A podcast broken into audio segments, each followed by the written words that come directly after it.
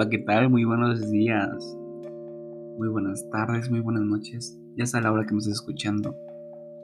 Nos despertamos con la hermosa, grandiosa, fantástica noticia que ya es diciembre. Gracias a Dios, ya se va a terminar este año. ya es diciembre, viene la cena navideña, la cena de Año Nuevo, muchas cosas de pensar hoy muchas cosas que reflexionar este año, muchas cosas que darnos cuenta. Mucha gente se nos fue. Pero lo que tenemos que seguir es seguir adelante con mucha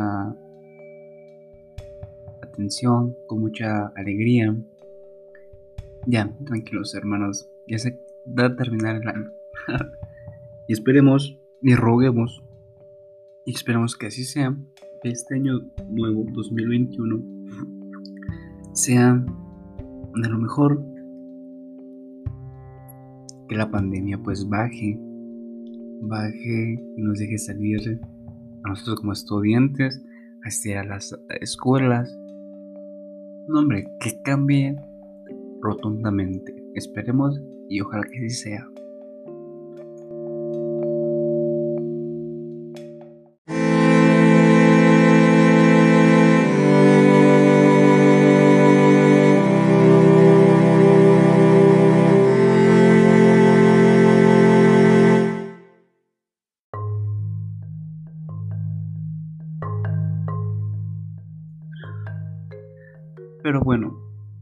hoy tenemos un programa muy, muy interesante, ya que pues en mis redes sociales, si no me conoces, pues Diego Contreras, Instagram, eh, mis filósofos y mis filosofías, pues me pidieron que sobre un, un filósofo en especial, muy interesante. Yo no conocía sobre él, pero wow, wow con su vida de esta persona. Esta persona es Avicena o Ibn Sina, que también es su nombre en persa. Esta persona pues nació el 20 de agosto de 980 en Afsana, que es actualmente Uzbekistán. Sus padres y tanto él eran musulmanes.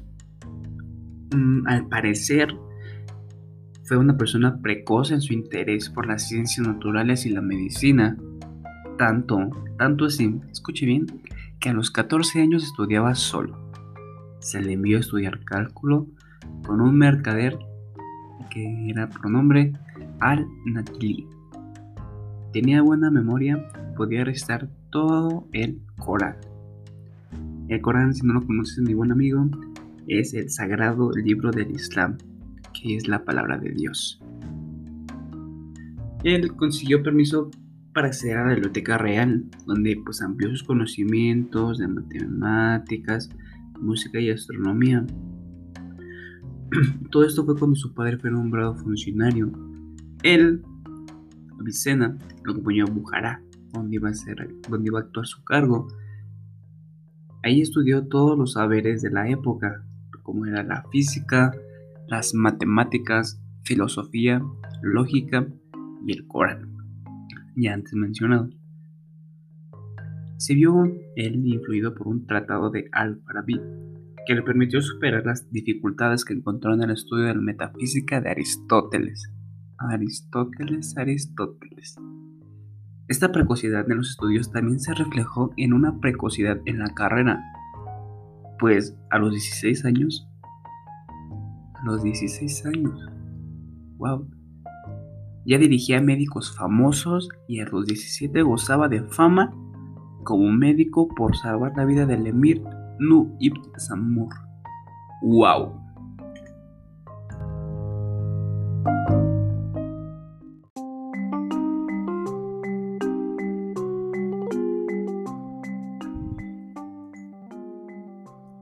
En Amadán el emir Bullida, Sam Andawa. Perdóname chicos por si las traducción de su nombre, pero pues yo no soy hebreo ni eso, pero qué. Pero ustedes, yo sé que ustedes, yo sé que ustedes me entienden y me aman, así que seguimos. Él lo eligió como ministro. Ministro. Se impuso entonces un programa de trabajo agotador, dedicándose de día al trabajo público y de noche a la ciencia. Wow, este hermano sigue estudio, estudio, trabajo, trabajo a full. Trabajaba y dirigía la composición del Shifa y del canon médico. Contó con la ayuda de dos discípulos que se repartían la relectura de los folletos de las dos obras, siendo uno de ellos Al-Hushan, su secretario y su biógrafo. A la edad de 20 añitos, 20 añitos, y por mediación de Abu escribió 10 volúmenes llamados El Tratado del Resultante y del Resultado, y un estudio de las costumbres de la época conocido como la inocencia y el pecado. Con estos libros, su fama como escritor, filósofo, médico y astrónomo se extendió por toda Persia, toda Persia, por donde más se dedicó a viajar. En, en 1021, la muerte del príncipe Shams al-Dawla y el comienzo del reinado de su hijo Sama al-Dawla cristalizaron las ambiciones y los rencores. Víctima de intrigas políticas, Avicena fue a la cárcel. Disfrazado de derviche, consiguió evadirse y huyó a Ispahan, a lo de Mir Kukurrida Ala. A la edad de 30 años, inició su obra maestra, el plan duro, ¿no? El Celevirrino Canon de Medicina, traducida al latín por Gerardo Cremona que contiene la colección organizada de los conocimientos médicos y farmacéuticos de su época en cinco volúmenes. Durante una expedición en Amarnan, en el actual Irán, el filósofo sufrió una crisis intestinal grave, gravísima, que padecía desde hace tiempo y que contrajo, según dijeron por ahí, por ahí, por ahí, por exceso de trabajo y de placer. Sigue trabajando más, hermano. Intentó curarse solo, pero su remedio le fue fatal. O sea, no le ayudó, pero sin nada. Nuestro gran amigo murió a los 56 años en el mes de junio de 1037. Tras haber llevado una sola vida ajetreada y llena de vicisitudes. Agotado por el exceso de trabajo. Pues si no inventes, Toda su vida, desde los 16 años, se dedicó al estudio, a trabajar. No, no, no, no. Yo con 18 ya no puedo. Y apenas voy a la universidad.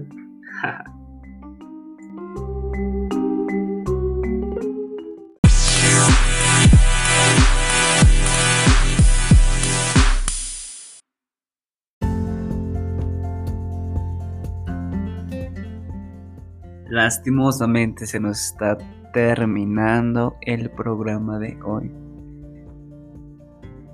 Pero dirán, tío, ¿cuándo regresas? A filósofo mayor, ¿cuándo regresas? Tranquilos, mañana tendrán nuevo podcast. Así que síganme dejando de quién filósofo quieren que hable en mis redes sociales, ya saben. Instagram, Diego Contreras. Así que, pues, este tema, esta persona, más bien dicho de hoy, wow. Desde muy pequeño inició su trabajo en la ciencia, se dedicó al trabajo, wow. Es muy bien todo esto, pero pues en exceso tampoco es, tampoco es pues bueno, ¿saben qué le pasó a él? Una gran crisis intestinal que acabó con su vida por el exceso de trabajo. Wow. trabajar de más mata también, ¿eh? Así que mis filósofos y mis filosofitas, pues hemos llegado al final de este podcast. El primer podcast. Muchas gracias a todos los que estuvieron conmigo. Los que van a escuchar, síganme. Será un tema variadísimo, variadísimo, ya saben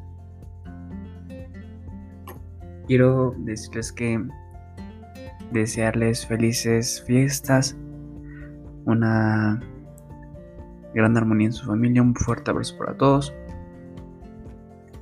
que se la pasen de lo mejor. Muchas bendiciones, mucha buena vibra para usted, para toda su familia que me está escuchando. Sin más que decir, se despide su gran amigo Diego Contreras y nos vemos en un próximo podcast. Hasta luego. Bye.